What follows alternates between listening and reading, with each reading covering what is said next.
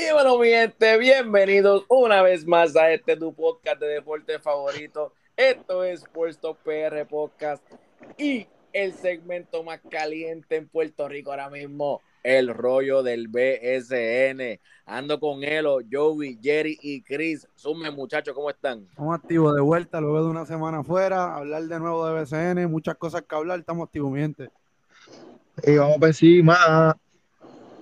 Saludos, mi gente, activo para darle a estas dos semanitas. Corillo, mucha gente, muchas gracias por estar con nosotros. Venimos descansaditos del All-Star Break, ready para romper estas últimas dos semanas del BCN. Eso es así, estuvimos afuera una semana, tuvimos una, una semana de reposo prácticamente por el All-Star Break. Eso, venimos hablando de mucha acción porque hay muchas cosas que discutir porque venimos hablando de lo que es la séptima y la octava semana de la liga, lo que son las fechas del 23 de mayo hasta el 5 de junio. So, vamos a tratar de hacer esto, mi gente, lo más resumido posible. Agárrense que esto va a estar bien bueno hoy. El Power Ranking de esta semana. Rápido empezamos de una, el número 12, los Grises de Macao. Elo, la H, habla un poquito de ellos. La H. Mira, este, bueno, para hacer esto un poquito más corto, pues ya que siempre que hablamos y damos eh, nuestro post de los equipos, siempre estamos acostumbrados a que digamos cuánto metió, quién fue el líder en punto esa noche, rebote, lo vamos a resumir antes de que todos hablemos para que la gente sepa, lo vamos a resumir, vamos a dar fecha del juego, scoreboard y seguimos porque tenemos muchos temas. Así que los Grises de Macao en la sección B están últimos, sex- sexto lugar, juegan para 6 wins y 14 derrotas. Eh, están jugando para 300, los últimos 5 tienen 1 y 4 y en los últimos 11 tienen 1 y 10 derrotas. Y llevan ahora mismo 3 derrotas consecutivas. Para que lo tengan claro desde ahora, en la H no se está jugando baloncesto, no sé qué es lo que se está jugando. Este, el miércoles 25 de mayo jugaron contra los Mets de Guaynabo eh, en el Marcelo Trujillo. Salieron derrotados 107 por 72. Jugaron back to back, miércoles 25 y jueves 26 de mayo recibieron la visita también de los cangrejeros de Santurce, un juego bastante cerrado, ganó Santurce 99 a 97, so que perdieron back to back. Luego del All-Star Break, vuelven al Marcelo Trujillo, martes 31 de mayo, reciben eh, la visita de, discúlpenme que aquí me perdí un poco, pero esto Tranquilo, pasa. tranquilo. Eh, recibieron la visita el martes 31 de, les voy a decir, aclaro porque sé mis anotaciones. Aquí, martes 31, ellos recibieron la visita de, De los indios. de los indios Indios. de, de Mayagüez. Eso es correcto. Y eh, creo que es el único partido que han ganado eh, los Grises de Humacao, que lo ganaron 90 por 76. Creo que en el 1 y 10 es el único partido que han ganado contra eh, los calientes eh, indios de Mayagüez. Luego jugaron el miércoles 1 de junio. eh, visitaron a los vaqueros de Bayamón. Salieron derrotados 72 por 85. Eh, el pasado 3 de junio visitaron a los gigantes de Carolina, que también están en salsa. También salieron derrotados en el Guillermo Angulo. Carolina ganó 100 por 86. Y en su último partido, eh, que fue anoche, domingo 5 de junio, visitaron a los capitanes de Arecibo, los actuales campeones, y salieron derrotados nuevamente 87 por 73. Eh, notas que hay que aclarar y hablar. Georgie Pacheco fue traspasado a los indios de Humacao por Lorenzo Jenkins. Eh, positivas de este equipo no tengo ninguno ahora mismo. Tienen 10 derrotas en los últimos 11 partidos. Eh, en las negativas, puedo decir, eh, nunca se pudieron establecer. Tocamos aquí el tema de Georgie Pacheco. Ellos esperaban muchísimo más de, muchísimo más de Pacheco que les pudiera añadir eh, a la rotación en el lado ofensivo. Quizás él no, no, no sé, no, no lo pudo lograr, no consiguieron el, el- el éxito que ellos esperaban de Georgie Pacheco. Ha sido una temporada de sub y baja. Lo único positivo es que el año pasado pues, pudieron ganar dos juegos y este año han ganado seis juegos. Es lo único positivo que te puedo decir. Así que eso sería todo por los, por los grises de Macao. no muchas notas positivas para, la- para los Grises de Macao. Después que venían con tantas expectativas, ¿verdad? Para esta temporada. Pero anyway, seguimos. Esta semana están en el puesto número 12 en el Power Ranking. Número 11 están los Brujos de Guayama. Jovi, háblame de los Brujos. Eh, bueno, los brujos eh, tienen récord de 5 y 15, un récord bastante atropellador. Eh, Esta semana, a diferencia de semanas anteriores, se fueron 2 y 2 splitearon la semana como, como siempre es recomendado para todos los equipos. Un poquito tarde, pero lo lograron. Eh, cayeron derrotados ante los Piratas, 89 por 85. Luego obtuvieron una victoria ante los Piratas, una victoria de venganza, yo diría, 71 por 67. Y luego de esa victoria van, vuelven y le ganan a los Vaqueros de Bayamón. Y ahí se fueron con sus dos victorias corridas, 77 por 75, en un buzzer beater de Ben McCauley, que no se, no se lo creyó ni él ni la mitad de la gente que había en el Rock Unido. Eh, y luego de eso, eh, cayeron derrotados ante los gigantes 97 eh, por 87. ahí están los cuatro partiditos de, los, de los brujos. En las negativas han sido consistentes con el sótano. Eh, no han hecho mucho. Esta semana se vio algo, pero creo que están un poco tarde para, para remontar la temporada. Eh, pues en las positivas rompen la, la, racha de ocho juegos corridos derrotados. Esta semana lograron deshacerse del hechizo. Y pues en las positivas, que la voy a seguir mencionando semanalmente, es Javari Josaya esta semana promedió 18 puntos, 5 rebotes y 53% del field goal. Yo creo que es un chamaco que está eh, en el tope para el premio de mayor progreso este año. Y de verdad ha sido lo único positivo para los brujos. Eh, desastrosa temporada, 5 y 15 no se puede decir mucho. So, eh, es esperar a que la temporada para los brujos se acabe y eh, básicamente ver a quién le dañan el récord, a ver qué victorias se roban, porque estos equipos así siempre terminan dando una sorpresa acabándose la temporada. So, vamos a ver. Yo creo que esa sería la única positiva, de verdad. Y a Osaya, para mí es la única positiva que tiene ese equipo ahora mismo. Que por poco no hace ni el All-Star Game, pero a última hora se lo llevaron, ¿no? Así mismo es. pero muy merecedor. No empezamos, no empezamos bien el Power Ranking con dos equipos que de verdad van de, de mal en peor. Pero estos son los Brujos de Guayama en el puesto número 11. Y hablando de equipos que lamentablemente están de mal en peor, pasamos al área metro, un equipo que estuvo en la final la temporada pasada. Pasamos a los Mets de Guaynabo. Joey, háblame de los Mets. ¿Qué está pasando en el área metro?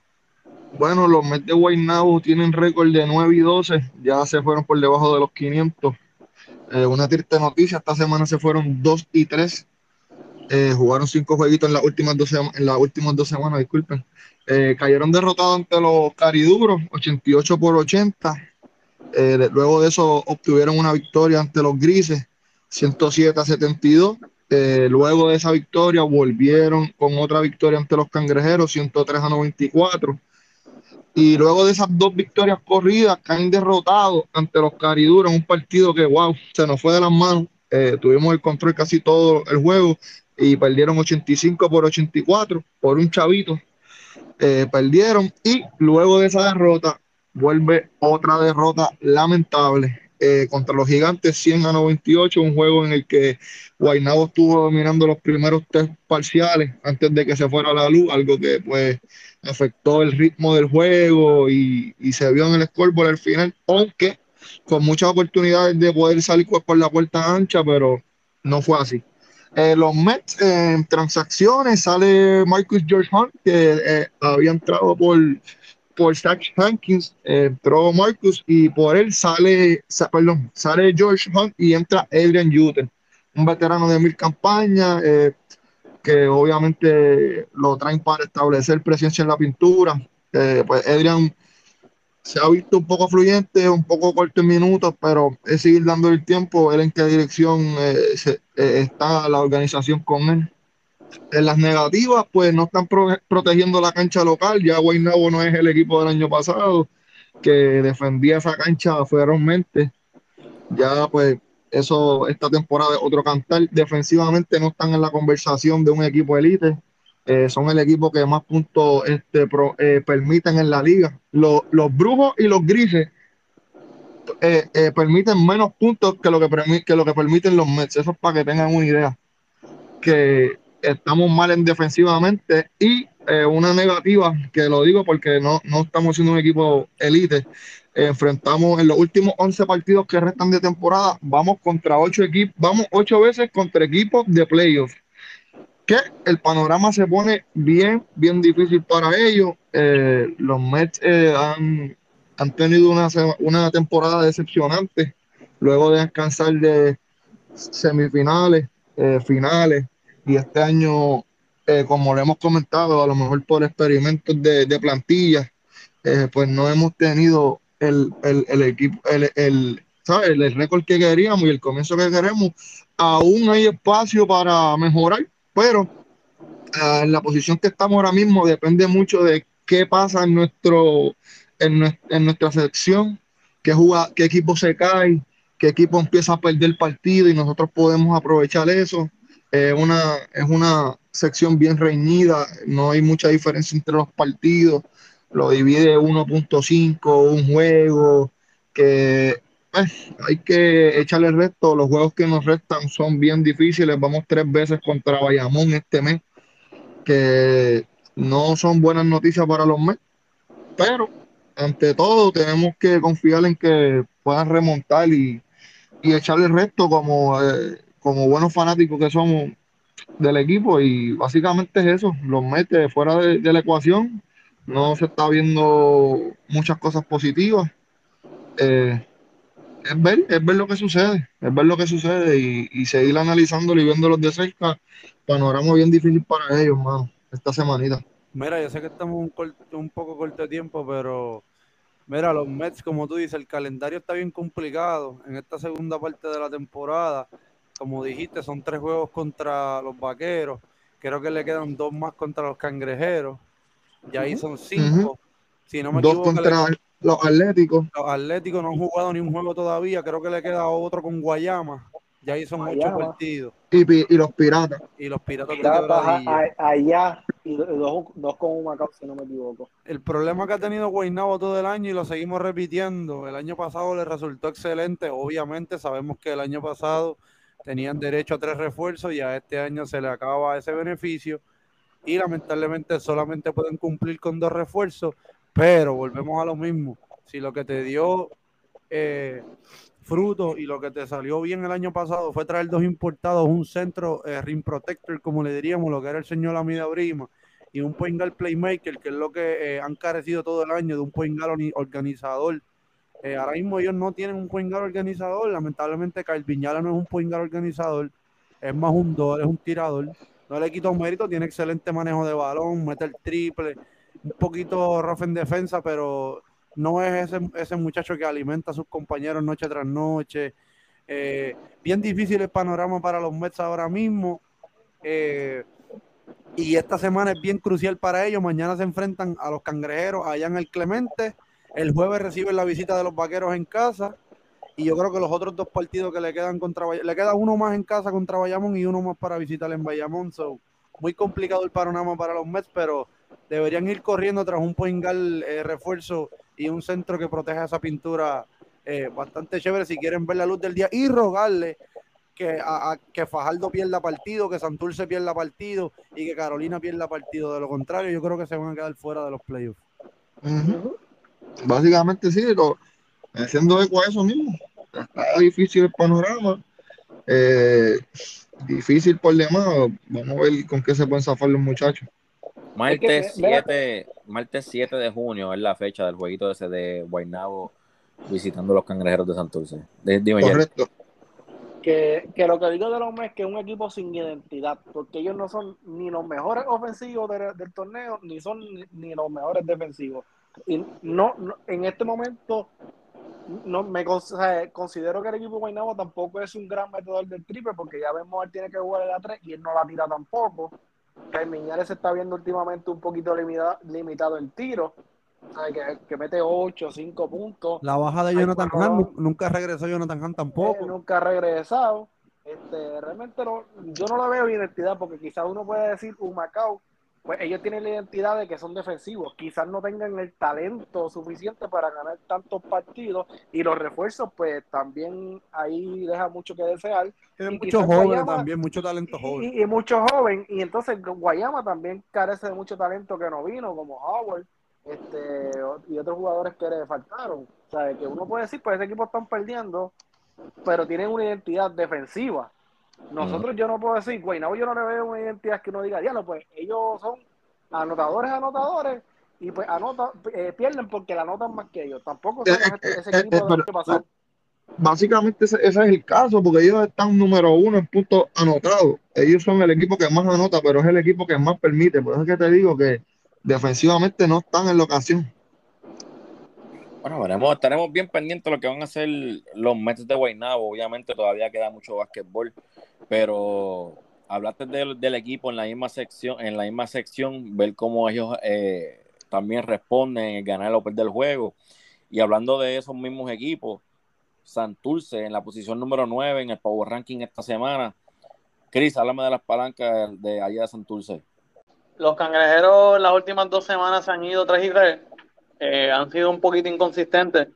Eh, ganan uno, pierden uno. Eh, pero tienen marca de 11 y 11 overall. Están ahora mismo en, en, lo que es la segunda posición de su sección. Los cangrejeros, esos seis jueguitos que se fueron 3 y 3, derrotaron a, a los Grises de Macao, fueron un Macao y ganaron 99-97 por 2. Eh, le ganaron a Carolina en casa por 6.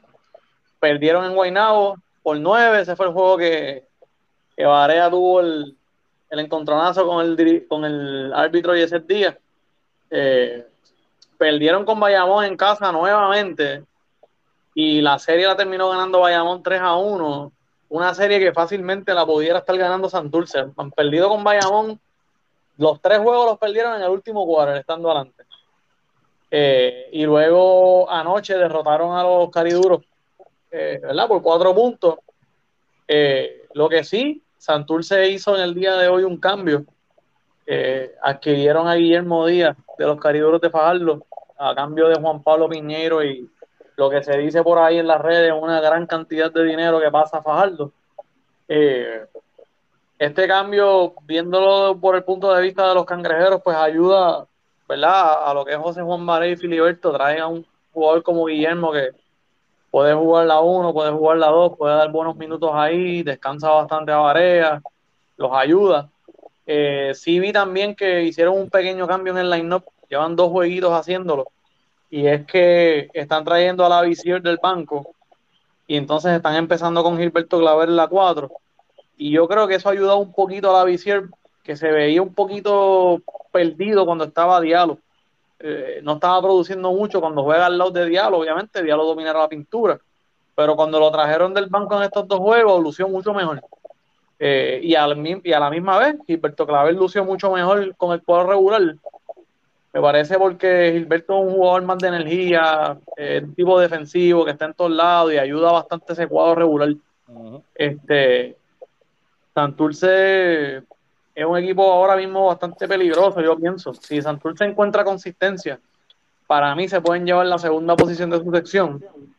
Eh, vamos a ver si se vislumbra algún tipo de cambio de refuerzo, ya que trajeron ahora a Guillermo Díaz y ver cómo cuadra Guillermo con ese cuadro regular o tal vez viniendo del banco, ¿verdad? Este, así que no sé, me gusta el equipo de los cangrejeros, pero me parece que todavía le faltan varios ajustes que están por hacer próximamente. No, pues Santurce está esta semana en la posición número 9 y nos mantenemos, nos mantenemos en la misma sección y con esos mismos equipos que están en ese push, que no están, no están alejados, están todos bien cerca, y son los cariduros de Fajardo. Cris, háblame de los cariduros. Pues mira, Fajardo, desde la última vez que hablamos, hace dos semanas, ¿verdad? Mejoró un poco, ¿no? Han ganado cuatro de los últimos seis juegos. Uh -huh. eh, este equipo le sacó una, una victoria a Arecibo en su casa, en Fajardo, 91-84. Eh, perdieron por dos chavos en Ponce, se ganaron a San Germán por 10 en casa, le ganaron a Guaynabo por uno en casa, perdieron con Santurce en Santurce por 4. Este, pero anterior a eso también le habían ganado a Guaynabo en Guaynabo, 88-80. Eh, el equipo se vio mejor. Teren se ve bastante cómodo en ese equipo y, esta semana Teren Jones eh, ¿verdad? Este, hizo y deshizo en la liga, 25.9 rebotes. Eh, y me parece que, el equipo estaba encontrándose bastante con él y, le estaban dando más tiempo de juego a Hernaldo Toro, que lo, vimos en los últimos tres juegos en el juego regular, eh, promediando casi un doble-doble, ¿no? un muchacho que tiene mucho talento y me gusta verlo ¿verdad? Con mucho tiempo de juego. Eso, eso es algo que a mí siempre me ha gustado de ese equipo de Fajardo y lo que era Guada, que, que no, le- no tienen miedo de poner a esos chamacos jóvenes a jugar. Este, lo que sí es que entró Lamar Patterson, eh, un jugador que había estado anteriormente con los Piratas. Le ha jugado bastante bien. Lo, lo que sí es que, por lo menos en mi opinión, me parece que ellos necesitan algo diferente a lo que trae Patterson. Eh, tal vez un, no sé, tal vez un dos anotador o algo por el estilo. Eh, el equipo de Fajardo hoy está jugando en quebradillas y salió a relucir en el día de hoy que el equipo tenía un brote de micoplasma y de COVID. El equipo trató de que la liga le suspendiera el juego de hoy, la liga no quiso suspendérselo. Eh, de verdad que vamos a ver qué sucede aquí. Humacao a principios de temporada tuvo ese mismo problema Y le suspendieron los juegos. Verdad que no sé, ¿verdad? ¿Qué pasó ahí? Pero Fajardo está hoy en desventaja total, están perdiendo por 12. Eh, no sé, esto le puede costar bastante caro, con la, la sección está bastante cerrada y, y los juegos son súper importantes ahora mismo. Eh, viendo el cambio de Guillermo por el otro lado con los cangrejeros, eh, Fajardo adquirió a Juan Pablo Piñero que no estaba jugando nada en Santurce. Y este muchacho, lo último que yo recuerdo de él es que con Guayama en la burbuja estaba luciendo muy bien, un jugador que defiende múltiples posiciones, eh, que corre bien la cancha, puede atacar el canasto bastante, pienso yo. Yo creo que si Fajardo le encuentra unos minutitos, los puede ayudar. Vamos a ver si, si esto ocurre, porque ya lo que quedan son 10, 11 juegos de temporada y está todo el mundo peleando por posiciones. Como dijo Joe ahorita, la, la sección B, fuera de Bayamón que está dominando, del 2 al 5 la diferencia es un juego y medio. El mismo Macao que tiene 6 y 14, si gana un par de juegos corridos, se puede meter en la pelea. Tiene break. Ujú. Exacto. Exacto, tiene break. Eh, así que va a estar bien interesante porque estos equipos, Fajardo, Santurce, Carolina, Guaynabo, fu- fuera de que Fajardo y Guaynabo terminaron su serie particular, pero se siguen enfrentando, ¿verdad? Con Santurce, con Carolina, con Bayamón, y va a estar bien interesante ver esos, head to head al final, los goal average, que pueden eh, determinar posiciones. Así que vamos a ver si Fajardo se endereza un poquito después de esto del micoplasma y demás, porque tienen unos cuantos jueguitos fuertes esta semana. Pienso, yo pienso que también a Humacao le dieron un break de, de, de suspender los juegos porque estaba empezando la temporada. Creo que ahora se hace un poquito más complicado. Ya Ahora se acabando. sí. 11 juegos, este, sería bien atropellado. O sea, eh, si tú le suspendes, por, por ejemplo, dos o tres juegos, ¿en qué momento los van a jugar? Porque Claro, va- van a ser, lo que queda son como tres semanas, ¿verdad? De, de torneo de, sí, de- sí, la es. regular se acaba este mes. que li- li- literal tendrían que jugar en tres semanas los 11 juegos está un poco complicado Sí, está difícil, está difícil. Oye, como habíamos no, hablado. Bien. yo me tengo que reír porque va casi un mes que jugó Quebradilla y Humacao, que se fue la luz. Y estaba ganando Humacao por tres puntos, quedando nueve segundos, y todavía no se sabe quién ganó el juego. Es así Y esto cuesta porque ahora mismo esa posible victoria le hace, mu- le hace falta Humacao. Claro. Y, y le hace un chava, daño a los y le hace daño a los piratas. O sea, esto hay que finiquitarlo, esto tiene que terminar eso, de alguna manera, tú sabes. Y es, Eh. po- es- es posible que, que el juego quede en un no contest. No creo. Digo no yo. creo. Pero es que No no, creo, no porque se supone, porque imagínate, si, yo, si yo soy Humacao, yo tengo que protestar, porque, y si Humacao termina de regular por un juego, se queda fuera de los playoffs. Acuérdate que estamos hablando del BCN, aquí todo Y- es posible. Y, y por definir posiciones, ahora mismo que Bradía tuviera empate en el primer lugar con Arecibo. Bueno, si gana, pero si pierde, tiene 3 y 9, estaría empate con No, Ponce. eso te estoy diciendo, si Quebradilla sale victorioso, queda empate ahora mismo. El sol de hoy estuviera empate Ah, en el claro, hoy, sí, hoy, hoy, sí, sí. Por Sí, no, eso. pero eso, eso, eso es lo que iba a comentar. Ahora mismo, como está la liga, todavía hay, hay algunas cosas que, que están en el aire. Todavía hay algunas cosas que están en el aire y hay que, hay que ver cómo, cómo se reacciona a eso, porque son, son cosas que, que van a afectar, como tú dijiste, y ese mismo punto le iba a traer. Imagínate que tú eres un equipo que te quedas fuera maybe por un juego y que ese juego es que a lo mejor lo tenías gano y simplemente no, nunca, nunca se hizo nada con eso. Oye, tienes, No. tienes que pelear por eso. Mira de esto, más todavía. Ese juego no se ha acabado. Y ya uno de esos jugadores no pertenece a ese equipo. Jordi Pacheco ya no está en Humacao.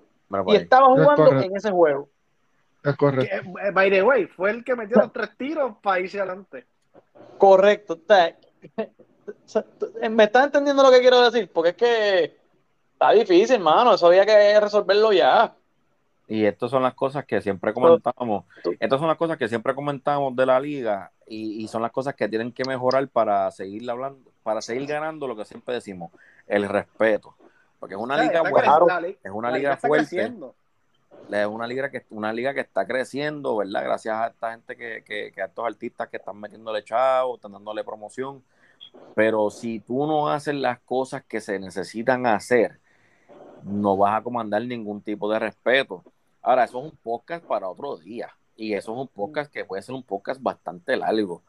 Pero ahora mismo eh, son cosas que, que, que valen. Porque son, como ustedes dijeron, varias semanas son lo que quedan. Son, son juegos importantes para todo el mundo ahora mismo. So, son cosas que tienen que verificar. Yo no sé ni cómo no hemos visto noticias sobre eso por ahí todavía. No, es, Gracias, es lo que gracias digo. a Dios que se Ah, continuó el juego de anoche, si no ese de Carolina y Guaynabo lo jugaban para empezar la otra temporada. Exacto. Así otro mismo- pro- así ese iba a ser otro problema más. Otro problema más, porque ahora mismo, eh, o sea, en el béisbol de Grandes Ligas, si tú juegas cinco entradas o más, creo que es cinco entradas y un out, y el juego lo tienen que suspender por cualquier revolú que pase, el equipo que estaba adelante gana, ya se acabó. Sí, sí. ¿Me entiendes? O si estaba empate, tienen que reanudarlo otro día. O Rápido. dos veces, o juegas dos veces. o doble día. juego. o- Entonces, aquí no, mira, tienes que coger un día que esté Humacao libre y Quebradillas libre. Y aunque suene estúpido, aunque suene estúpido, vayan ahí, aunque sea a puerta cerrada en Humacao, Eh, jueguen los nueve juegos que, los nueve segundos que quedan y se acabó esto. Eso lo pudieron haber hecho hace rato. hace rato. Hace rato era para- El domingo ese, después del juego de estrella, que no hubo juego, tú se podía hacer. Claro. Hay que hacerlo por, por, para velar por la integridad de la liga, del Exacto. torneo, porque ahora mismo, ahora mismo eso está feo. Imagínate que se acabe la temporada, Humacao se queda fuera por un juego y Quebradillas esté peleando una posición por un juego. Ujú. A Quebradillas no va a querer que se juegue y Humacao sí, o al revés. Entonces, no, no, es. la verdad que eso no... No procede. Como dice, como, como dice un gran amigo de nosotros, dime tú qué chiste es ese. Pero mira. Dime, dime tú qué chiste es. Seguimos aquí en el Power. Ranking. Seguimos aquí en el Power Ranking. Y seguimos en la misma sección con uno, un equipo que está últimamente súper, súper caliente y son los gigantes de Carolina. Jerry, háblame de los gigantes de Carolina. Bueno, los gigantes están bien calientes, ¿sabes? Llevan tres victorias al hilo. Este, la primera semana, que fue la del 23 al 26, que fue de lunes a jueves, porque ese fin de semana fue el de estrella, se fueron 1 y 1. Fue Santurce en Carolina, martes 24 de mayo, salieron victoriosos 82 por 75. Y después fue el segundo partido de esa semana, fue Carolina en San Germán, fue el 26 de mayo, salieron derrotados 87 por 85, por dos chavitos solamente. Después fue el juego de estrella y esta semana se fueron con récord de 3 y 1. El primer partido fue Carolina en Santurce, el lunes 30 de mayo salieron derrotados 110 por 104. Luego Guayama visitó a Carolina el miércoles 1 de junio, victoria 97 por 87 por 10 chavitos. Luego fue Humacao en Carolina, viernes 3 de junio, victoria 100 por 86. Y el cuarto juego fue Carolina en Guaynabo, que fue ayer, domingo 5 de junio, victoria 100 por 98. Llevan tres en línea. Este, y esta semanita Sheldon más promedió 28, 3 y 3 en las tres victorias Mm. y la única derrota. Eh, mañana recibo visita a, a Carolina en, allá en, en el Guillermo. Angulo. Ujú. Y se encuentra, tiene récord ahora mismo de 9 y 11, se encuentra en cuarto en la gestión B. Ayer, ayer mismo subieron al ganarle a Guaynabo, ya que Guaynabo tiene una derrota más, y también ellos dominaron la serie particular 3 a 1.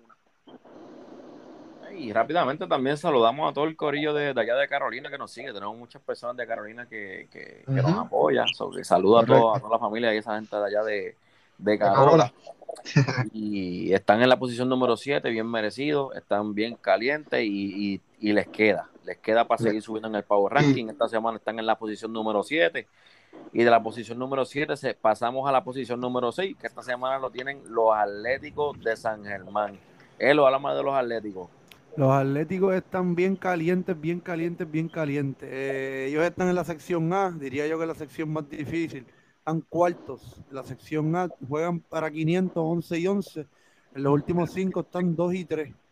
Eh, comenzando desde pues, la semana del 23 de mayo, fue antes del All-Star. ellos jugaron ese jueves 26 de mayo, recibieron la visita de los gigantes de Carolina, salieron con la victoria en un juego cerrado 87 por 85. Luego no jugaron más nada, recesaron el All-Star Break y juegan el lunes 30 de mayo. Eh, San Germán visita a Quebradilla, allá en la Raymond Dalmau. También salieron con la victoria 82 por 76. Luego, el miércoles 1 de junio, San Germán visita a los cariduros de Fajardo en el Tomatone, donde también salen derrotados 75 por 85. Eh, entonces, eh, San Germán es un equipo que está ahí, como hemos dicho, también tratando de definir posiciones. Diría yo que están más peleándose con Mayagüez por esa cuarta posición. Mayagüez está jugando ahora mismo para 11 y 12. Apenas lo que le lleva es un juego. Eh, San Germán a Mayagüez. So, el sábado 4 de junio eh, visitaron a, eh, perdón, el, el sí, el, el, sábado 4 de junio los Atléticos visitaron a, a los indios que fue un juego muy, muy cerrado. Eh, fue un juego de back and forth en el, en, el cuarto cuarto, yo lo estaba viendo en un intercambio de canastos. Josué Erazo estaba teniendo excelente partido. Entiendo que esa noche logró 18 puntos, 6 rebotes. Eh, y la jugada polémica de la noche fue en el cuarto cuarto cuando Onsi Branch logra cortar el balón, la empuja en fast break hacia el frenterazo. Y en esa jugada, ese juego yo lo estaba viendo hablando con Jerry y Ahora yo entiendo que él trató de ir al donqueo, pero como que en el aire trató de cambiar de decisión y poner la guira. Y pues lamentablemente ocurrió que falló la guira. Eh, se quedó spray, como decimos nosotros.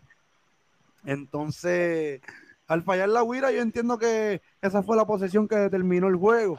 Porque luego de que él falla, Dwight Vice logra el bombazo al otro lado de la cancha. Y, y pues, ese bombazo ellos salieron con la victoria. Eh, hay un partido, si no me equivoco, que es el 18 de este mes, que yo, nosotros estamos locos por ir a cubrir un juego en San Germán. Y es que Mayagüez visita San Germán, creo que es sábado 18 de junio, si no me equivoco. Que ese, juego va a bien lleno. Y si aquí todos podríamos ir, yo me encantaría ir a cubrir ese juego. Esa posición 4 de la sección A está ahí entre los Atléticos y Mayagüez. Realmente no creo que haya más nadie. Todo depende de lo que pase con Ponce y Quebradilla. Ya ellos estarían peleándose más el 2 y el 3. Eh, tampoco se llevan muchos juegos, 13-9, 13-8, 14-8 los capitanes.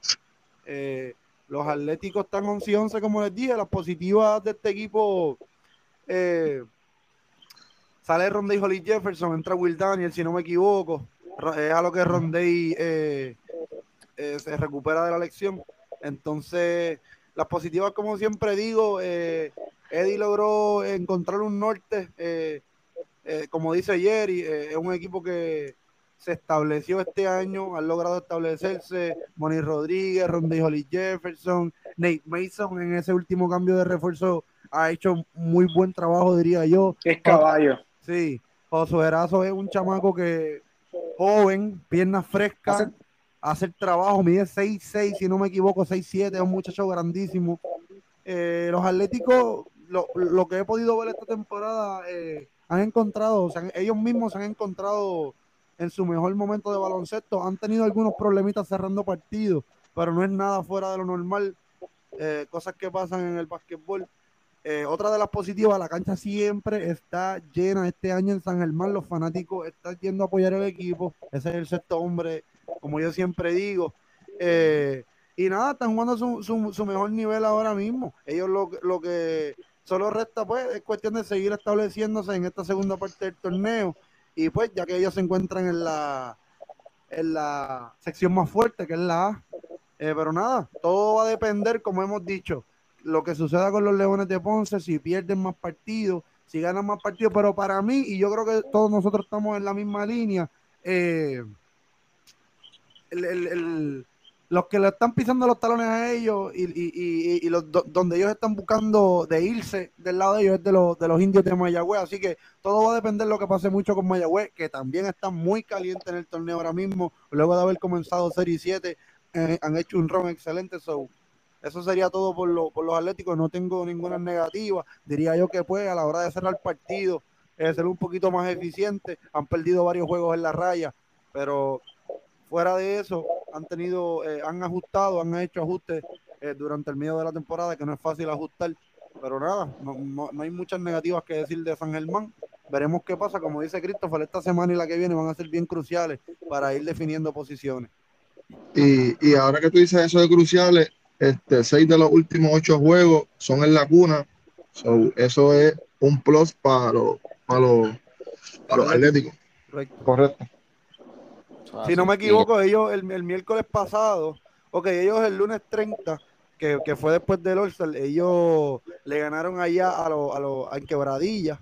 El miércoles ellos eh, visitaron a los Cariduros y perdieron con los Cariduros, que, o sea, no me explico cómo, cómo ese equipo de Fajardo entiende que ha tenido altas y bajas.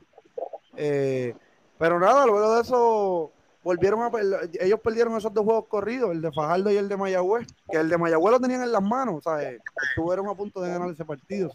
nada, todo depende de lo que pase con Mayagüez y Ponce, diría yo. hablando de Ponce, hablando de Ponce, esta semana los Leones de Ponce están en la posición número 5 en el Power Ranking. Jerry, háblame de los Leones. Mira, estas dos semanas Ponce no le ha ido nada bien. Nada, hmm. nada bien del lunes 23 de mayo al 26, los Leones se fueron 0 y 2. El primer partido fue Ponce en Bayamón, martes 24 de mayo, derrota 106 por 93. Y el segundo partido de esa semana fue Mayagüez en Ponce, jueves 26 de mayo, derrota 87 por 78. Después fue, luego fue el All-Star Break y regresaron el, el lunes 30 de mayo eh, Fajardo en Ponce, ahí salieron con la victoria 91 por 89. El segundo partido de esa semana fue Ponce en Arecibo, jueves 2 de junio, nuevamente caen derrotados, 102 por 90. Y luego el tercer partido fue Ponce en Quebradilla, sábado 4 de junio, derrota 92 por 72. Así que esta semanita se fueron 1 y 2. En los últimos cinco juegos tienen 1 y 4 este, difícil, ¿sabes? Porque ellos estaban, se mantuvieron primero cuando Quebradilla bajó y dejaron que Arecibo pues tomara lo que es la primera posición, ya que ellos cayeron 1 y 4 esta semana, ¿sabes? Entrando ya a la recta final, han tenido una mala racha. Este tuvo, Marvin Jones tuvo un familiar que, le falleció en Estados Unidos él pidió un break y entró Marcus Lee por él, pero ya nuevamente regresó Marvin Jones. Esperemos que, que pues, que ya que se, se integran esta semana, pues logra tener más suerte los Leones de Ponce. Este, y realmente Marcus Lee, mucho que desear, solamente seis puntos y cuatro rebotes en los partidos que jugó. No es que Marvin Jones tampoco tenga grandes números, pero en la defensa impacta más en el equipo de Ponce. Y pues, el Ponce se encuentra hoy jugando versus Guayama, que lo que había dejado estaba dominando el partido. Eso sería todo por los Leones de Ponce. Realmente Ponce es un equipo sólido, tiene mucho personal, pero pues esta semanita no le fue nada, nada bien. Yo no, yo no creo que ahí haya, a esta altura de la temporada, bueno, yo no sé, todo puede pasar, pero yo no creo que ahí hayan despidos de dirigentes. Si hubiese sido el caso, hubiese sido hace tiempo, pero sí, los Leones de Ponce los veo en una dirección, eh, también los veo como sin identidad, no porque no me defienden o no metan pelota, pero en cuestión de los jugadores y de sus rotaciones, yo entiendo que el coach no ha tenido el mejor éxito. Tiene muchísimo talento, muchos chamacos jóvenes. En las positivas podría decir eh, que Luis López ha tenido excelente temporada. Positivo. Ha mejorado muchísimo Luis López, ¿sabes? Le han dado los minutos, ha respondido. Para No. mí, ha dejado mucho que desear Jordan Murphy. El año pasado tuvo un, una temporada y sí. este año como que no, no se ha encontrado mucho con el equipo. Pero es por eso, porque ellos traen refuerzos que juegan su posición, no lo, no, Su le- no- posición. no lo dejan jugar. Él juega a la 4. Sea, para mí, Jordan Murphy, yo no me busco un refuerzo en la 4 si Jordan Murphy puede ser No. el 4 regular.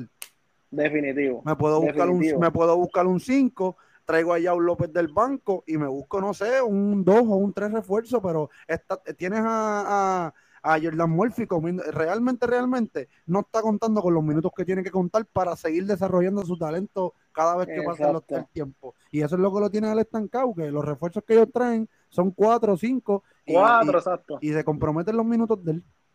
Él debe jugar, por lo menos para mí, yo entiendo que tiene que jugar mínimo 30 minutos. Un tipo rudo abajo, juega bastante bien el poste, rebotea, sabe, bastante bien. Jugó Oye, cuenta con experiencia en la. G-League. Jordan Murphy fue a la G-League el año pasado, mano. Es, no, es caballo, es caballo. Y disculpen, el récord de Ponce es 3 y 9 y se encuentra en tercero en la sección A. Eso es correcto.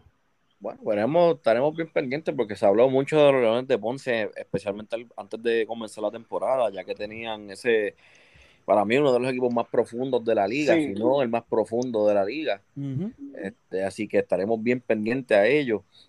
Esta semana en el Power Ranking están en la posición número 5 y ahora pasamos a la posición número 4. Y antes de llegar y hablar de la posición número 4, por primera vez en toda la temporada, eh, por primera vez desde que estamos haciendo el programa, desde que estamos haciendo el Power Ranking,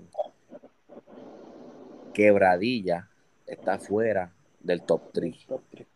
Esta semana los Piratas están en la posición número 4 en el Power Ranking y para ellos haber estado dominando toda la semana y estar ahora en la posición número 4, hay que ver qué está pasando. Yo vi, háblame de los Piratas. Bueno, los Piratas tienen récord de 13 y 8, aún un buen récord a mi pensar. Se fueron 2 y 3 esta semana, tuvieron 3 derrotas. Eh, tuvieron una victoria ante los Brujos 89 por 85. Luego perdieron ante los Brujos 71 por 67.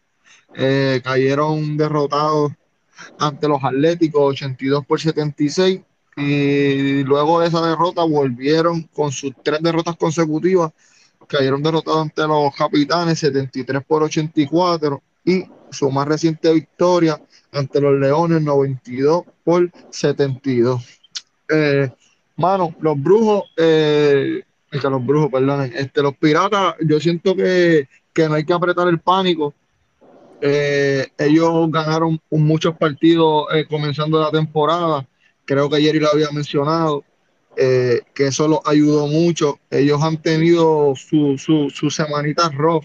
En la semana antes de la que estamos cubriendo, que son las últimas dos, ellos se fueron dos y dos también, que ellos se han mantenido, que ha sido el tema de conversación con los piratas desde que se pasó la suspensión de Thomas Robinson.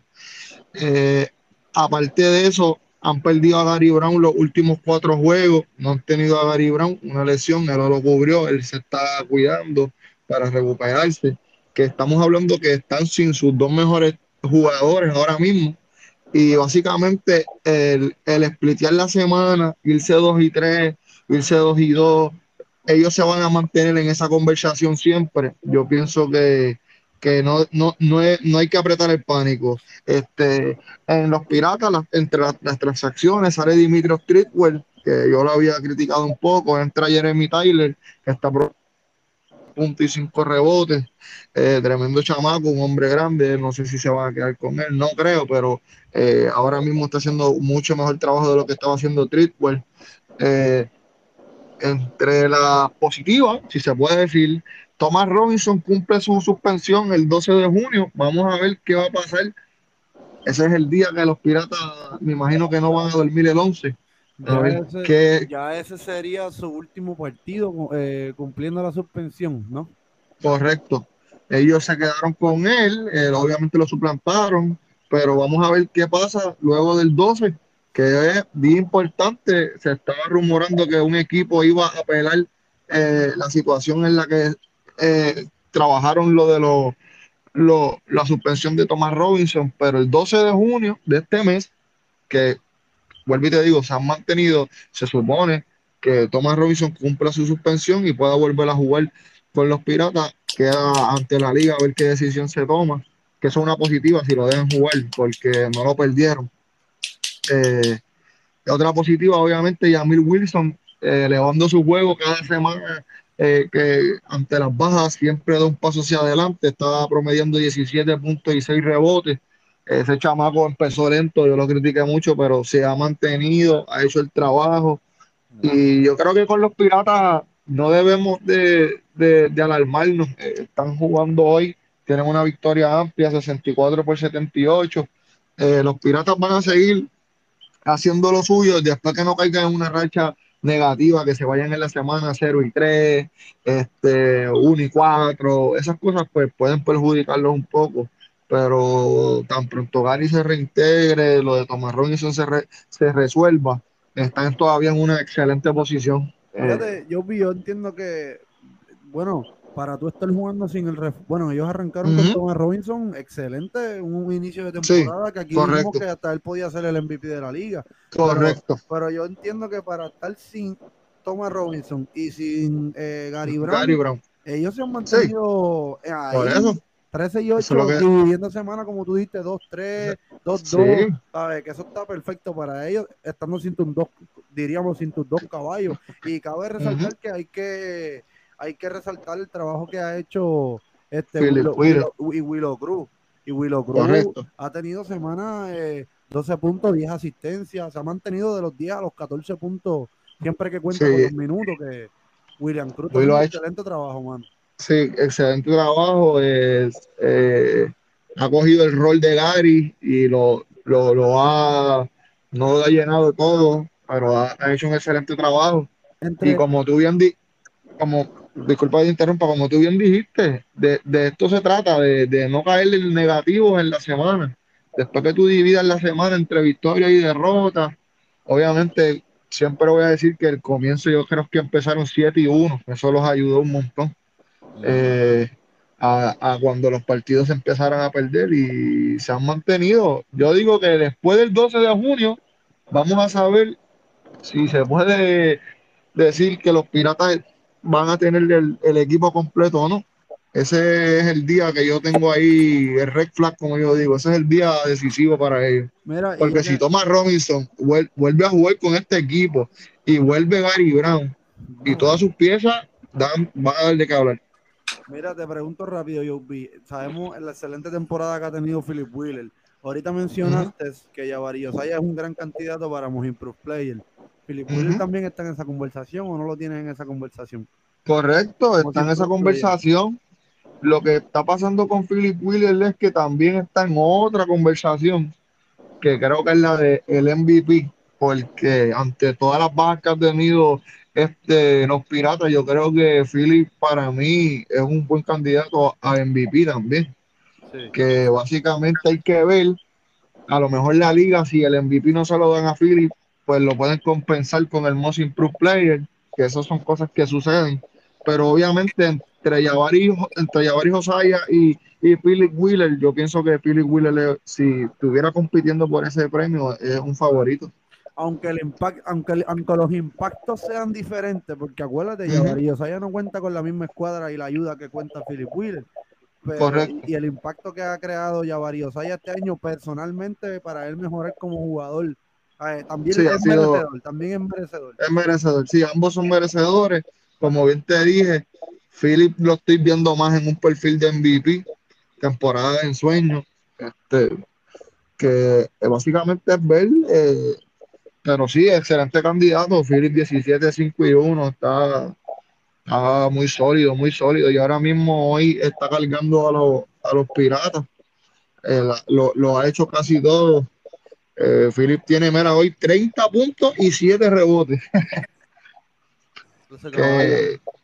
el chamaco está elevando su juego, cogió la responsabilidad y yo pienso que, que cuando vuelvo y te digo, después del 12 de junio hay que sentarnos y analizar ese equipo de los Piratas, si se, si se puede reincorporar todas las piezas, son bastante favoritos, yo diría, para, Una amenaza, una amenaza. Una amenaza, una amenaza y, esa fanaticada cuando nos fuimos a, a, cubrir el juego de estrella, ahí fui a Cruz del Básquet, que va a estar difícil ganar los jueguitos allí también. Bueno, esta semana los, los, Piratas, posición número 4, mucho talento, obviamente sabemos de lo que son capaces, o esperemos a ver qué, sucede ahí. Vamos rápidamente para el top 3 esta semana del, Power Ranking, ¿verdad? Recuerden, antes de, como siempre, antes de hablar del top 3, síganos en todas las redes, Sportos PR, Facebook e Instagram, TikTok, también el rollo del BCN, que estamos en Instagram, síganos en todos lados. Ahora, Rápido pasamos al top 3. Esta semana la posición número 3, los indios de Mayagüez, uno de los equipos que está sumamente caliente. Chris, háblame de los indios. Pues mira, los indios siguen calientes. Eh, se fueron 3 y 1 en esta última semana y media, ¿no? Antes y después del All-Star Break. Ganaron en Arecibo 90-85, fueron a Ponce y ganaron 87-78. Perdieron en Humacao 90-76 y le ganaron ese juegazo que mencionó Edgardo de San Germán. 80 eh, por 78, este equipo ya está tocando la puerta del cuarto lugar en, su sección, tienen 11 y 12, están a medio juego de San Germán. Ahora mismo, si la temporada se acabara hoy, retarían al cuarto lugar de la sección B. Eh, ellos hicieron una sustitución de refuerzo, trajeron a Caleb Wesson por Davon Jefferson, un refuerzo bastante joven, tiene como 23 o 24 años, egresado de la Universidad de Ohio State University. Hicieron un cambio que trajeron a Jordi Pacheco de Humacao a cambio de Lorenzo Jenkins y adquirieron a Joseph Soto en cambio por Cristian Pizarro eh, con los capitanes de Arecibo. Yo no entendí ese cambio, pero ahí vamos.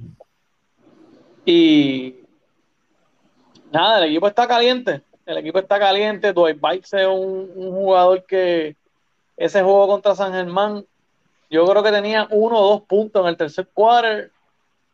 Y cuando llega el momento del clutch, ese hombre se vuelve loco y eso es metiendo canastos por ahí para abajo, como dicen Guaynabo, como ha hecho en otras ocasiones.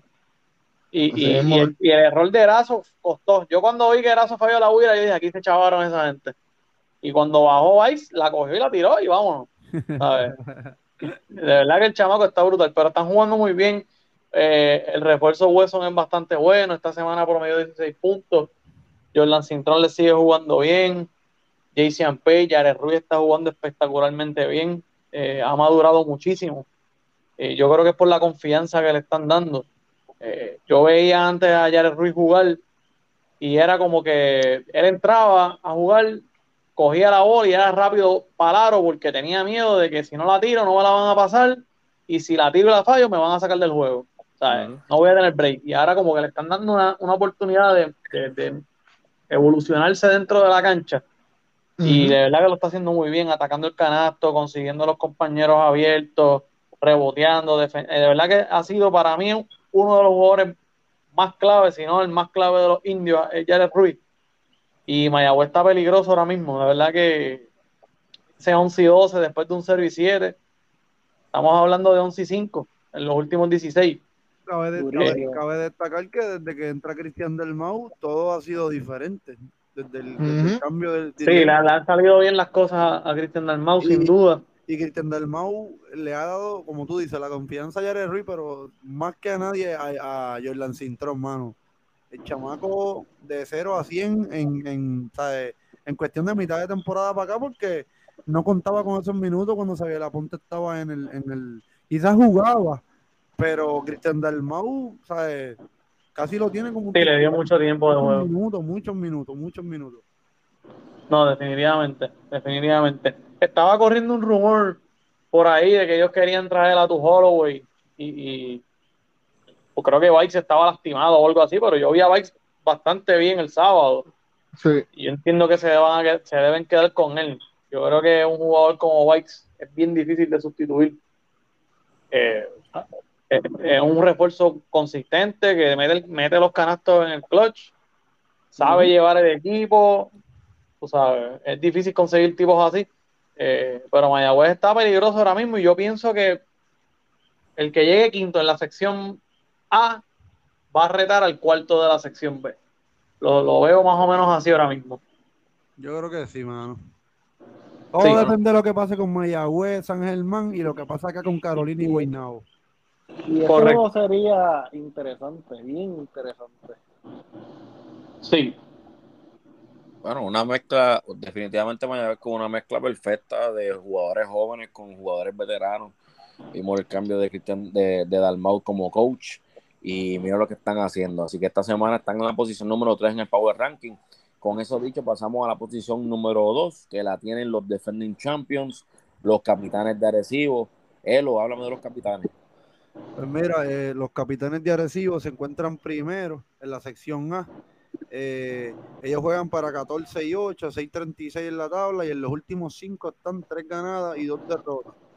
Eh, cubriendo la semana del 23 de mayo, eh, pues el, el martes 24 de mayo recibieron la visita de, de los calientes indios de Mayagüez, como decimos nosotros. Eh, salieron sorprendidos por los mismos. Mayagüez ganó ese partido 90 por 85, si no me equivoco. Eso es correcto. Eh, luego el jueves 26 de mayo ellos visitan a los cariduros de Fajardo, donde también los capitanes de Arecibo salen sorprendidos eh, por los cariduros 91 por 84. Eh, so, antes de irse al All-Star Break se fueron con dos derrotas consecutivas. Luego que pasó el All-Star Break, el martes 31, ese juego lo cubrimos. Estuvimos allá ayer y Eddie. Eh, martes 31 que recibieron la visita de los Piratas de Quebradilla. Eh, realmente ahí fue, pareció ser una victoria cómoda para Recibo. Eh, el juego estuvo ahí bastante cerrado, al final se abrió, ganaron 84 por 73.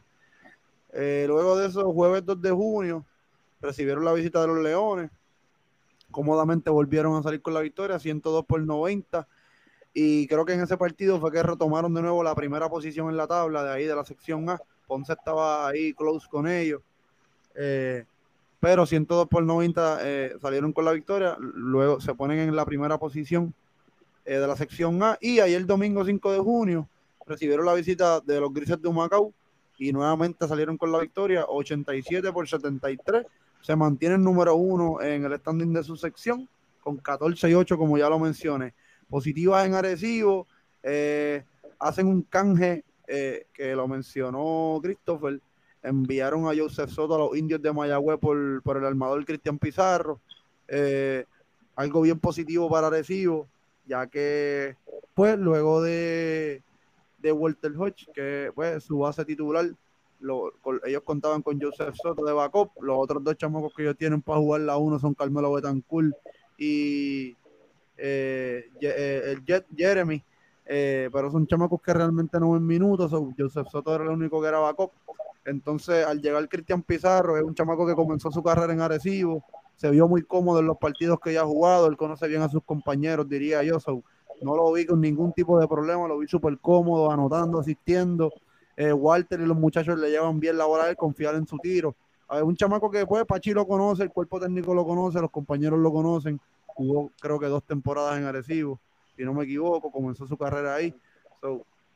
Eh, entonces sale Gustavo Ayón por lesión en el codo, si no me equivoco, y entra Ángel Núñez.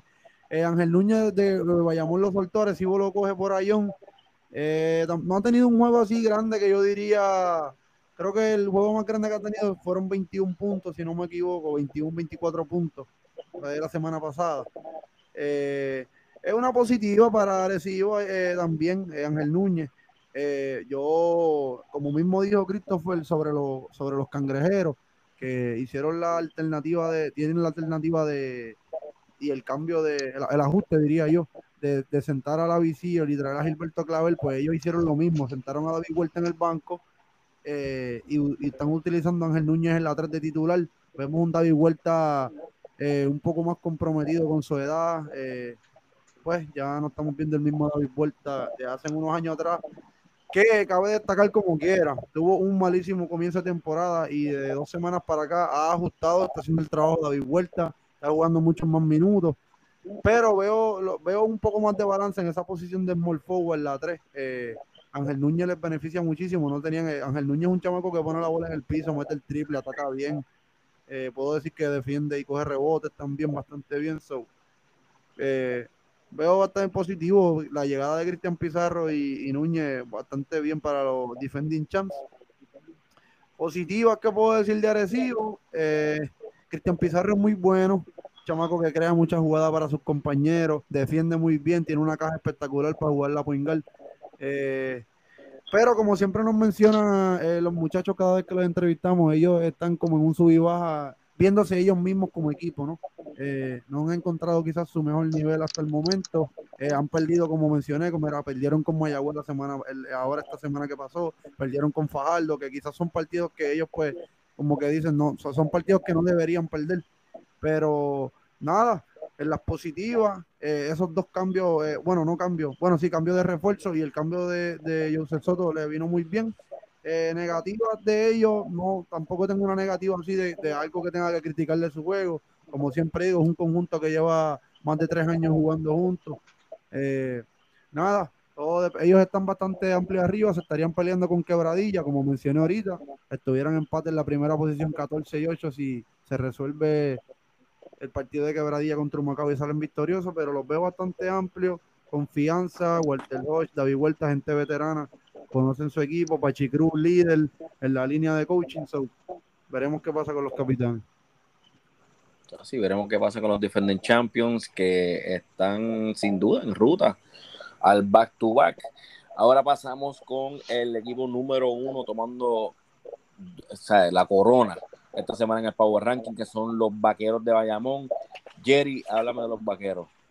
Bueno, ya llegaron con dos Arecibo, Arecibo el primer lugar de la sesión A y Bayamón primero en la sección B. Se cuentan con récord de 15 y 6 en la semana del lunes 23 al 26 de mayo, los vaqueros se fueron con 1 y 0.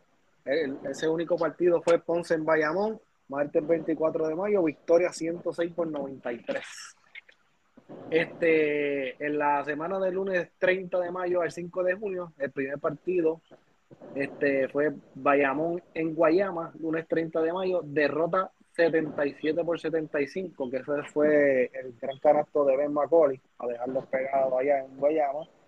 Este, el segundo partido fue Humacao en Bayamón, el miércoles 1 de junio, victoria 85 por 72. Y el tercer partido de esa semana, Bayamón en Santurce, el viernes 3 de junio, victoria 89 por 87, por dos chavitos solamente. Esta semana se fueron con 2 y 1, así que las últimas dos semanas llevan 3 y 1 este, cabe destacar que entró por Ángel Núñez, refuerzo que ya conocen, ya han bien conocido en Bayamón por los últimos dos años, eh, Cristian Doolittle, llevado promedio de 8 puntos, 8 rebotes, 4 asistencias. Pues, es un equipo que tiene muchos puntos, realmente tiene muchos puntos en, en todos los jugadores, no necesita que realmente meta 20 por partido, sino que haga todas las cosas y ahí los números están, hace de todo. Y ya se encuentra en Puerto Rico lo que es Steven Thompson. Este, ya está en la isla. No sabemos si debuta mañana, que tienen un partido contra Humacao.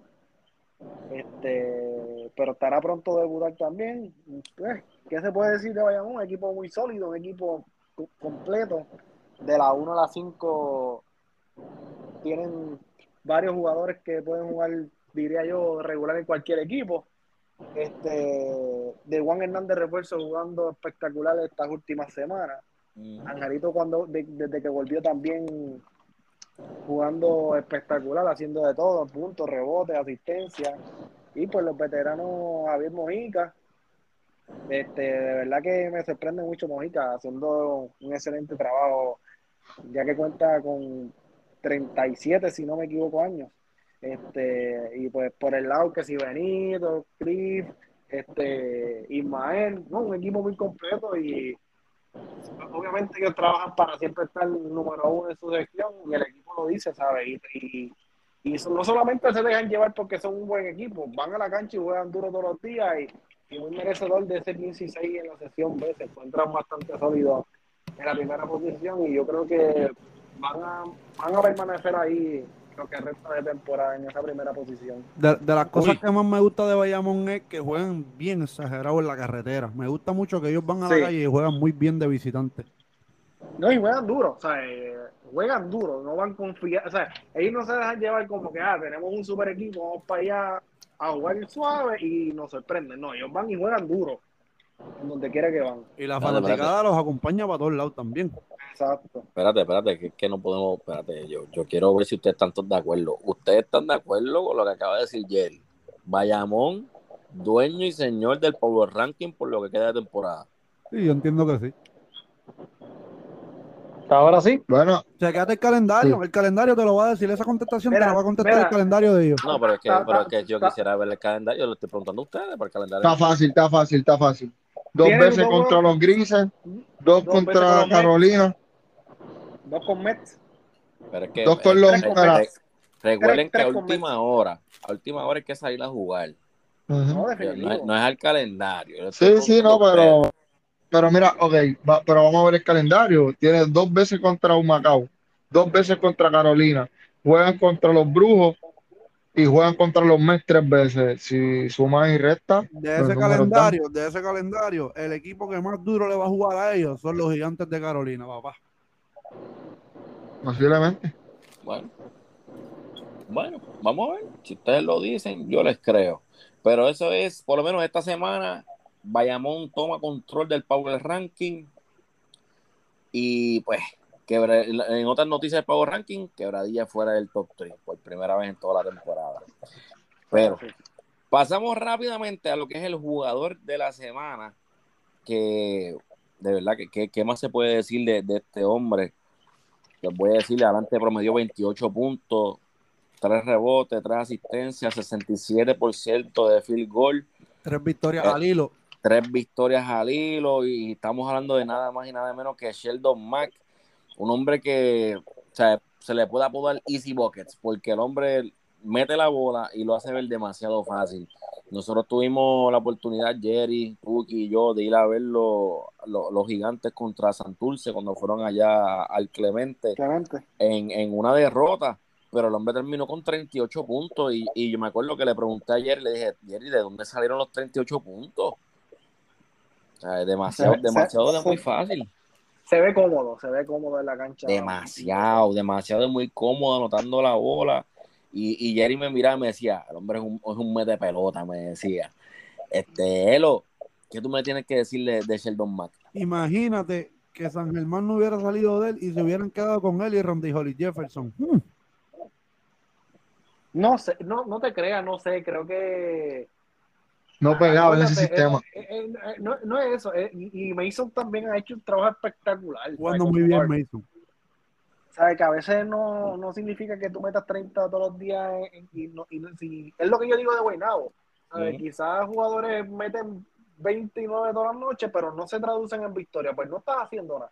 Como Mm, lo es el señor Ben Moore. Son otros temas, pero es exactamente el mismo ejemplo. Claro, me encanta como jugador hacer trabajo y es fajón, pero quizás yo no encuentro que es lo que necesita Guaynabo para tener victoria. Mira, antes, pero de, antes de seguir hablando de, vamos a seguir hablando de, de, de Mack aquí. Vamos a ver. Exacto. Sheldon, merecedor de jugador de la semana. Tres partidos al hilo. Gigantes ahí en el- la cuarta posición ya se metieron a la cuarta posición luchando por ese spot de playoff. Nada más y nada menos. Sheldon Mack sale todas las noches a jugar duro. Y si Bucket, como tú dijiste, no tengo más nada que decir. Yo vi que tú me tienes que decirle a Sheldon Mack.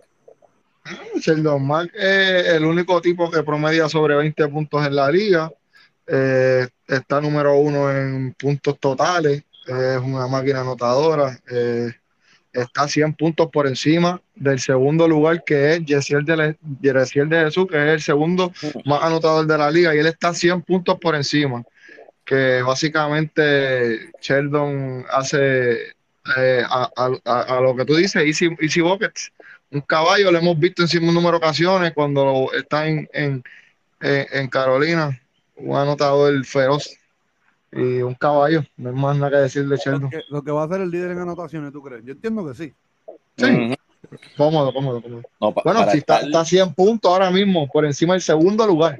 Para estar por 100 encima puntos. de Macho por 100 puntos, Es que eres mete pelota. Es que eres mete pelota, porque nosotros sabemos que Macho es un scorer top level, ¿sabes? Eh, Macho, y por lo que falta de juego, te fijas que el hombre va a meter por lo menos 20 por juego, aunque Macho meta 20 por juego, tiene que, no, para Macho Mira, que y Macho, Macho ha jugado 23 juegos y Sheldon Mack, si no me equivoco, ha jugado, te digo ahora rapidito, ha jugado 14 con Carolina y jugó con 14 y 19, pu- 19 juegos ha jugado Sheldon Mack nada más.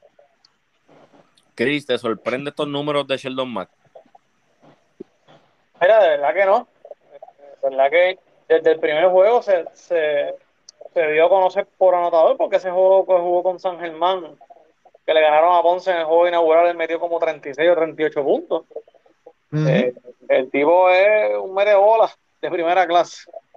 Y, y lo brutal de lo que me gusta de él es que no es que el tipo mete 30 puntos porque metió 6 o 7 canastos de 3. El tipo lo que te mete uno o dos canastos de 3 y cuidado, todos los canastos de él son atacando el canasto, movimiento, spin move, tear drop, anota, John Choffer, away. El tipo las mete de todos lados y como sea. O sea, el tipo está brutal. Antes, antes de pasar a, lo- a los standings, yo quiero decir que ah, vamos a, hemos hablado mucho de, obviamente, el hombre mete la bola muchísimo. Vamos a hablar de su ofensiva de esa manera, de sus puntos. Pero algo que también me gusta es que él sabe cuándo pasar la bola. ¿sabe? En el momento que la tiene que pasar. ¿sabe? Él sabe Claro. que si ya, él ya tiene todos los ojos puestos en él y él ve dos, dos defensores, él sabe cuándo salir de la bola. Lo vimos aquella noche en Santurce que, que le hizo pa- varios pases buenos a, a, a, a Condit debajo del, de- del canasto. Él, él sabe Sí. también cuándo salir de la bola. O sea, no tan solo es, es la, la habilidad de él hacer eso, pero es como él encaja en ese equipo de Carolina, que para mí él encaja eh, perfecto ahí. Juega muy, Sí, juega muy bien, el- juega muy bien el high low, como tú dijiste con Amiro y Ujú. Condit, él juega muy bien el high low.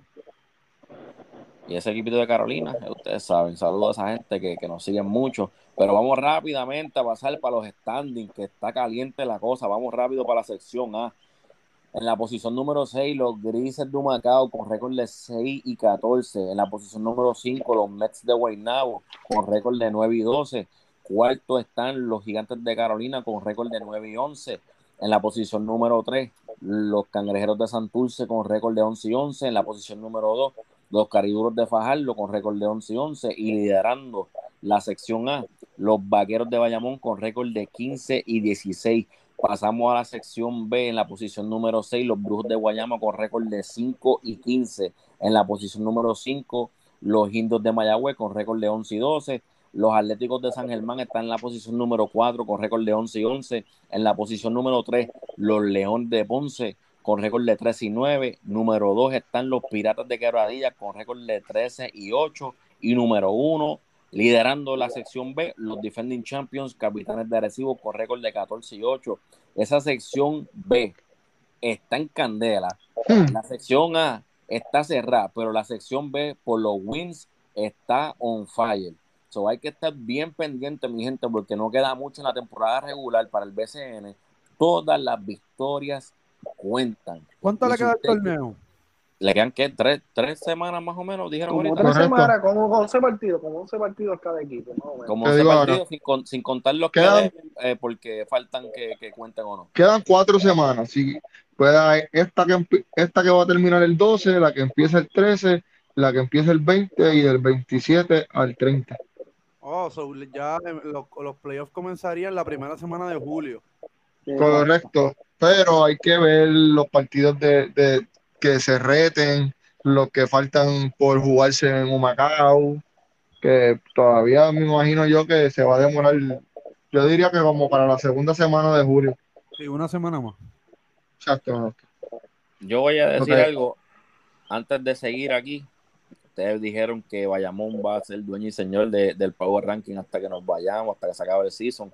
Yo voy a decir que vamos a ver a los indios de Mayagüez antes de que se acabe la temporada, segundo en el Power Ranking por lo menos. Uh, Uy, Así yo, así, así yo les voy a decir a ustedes, mi gente, que si usted quiere estar enterado de todo lo que está pasando en el BCN, las mejores entrevistas, scores, todo lo que usted quiera saber, síguenos en el rollo del BCN, en Instagram, Sports Talk PR, Instagram y Facebook, también en TikTok. Muchachos, tremendo programa. Recuerden, vamos a estar, para que ustedes sepan, vamos a estar cubriendo el jueguito de Guaynabo, visitando los cangrejeros de Santurce, así que estén bien pendientes a eso y nos vemos en la próxima. Check it out, mi gente. Nos vemos, fuimos.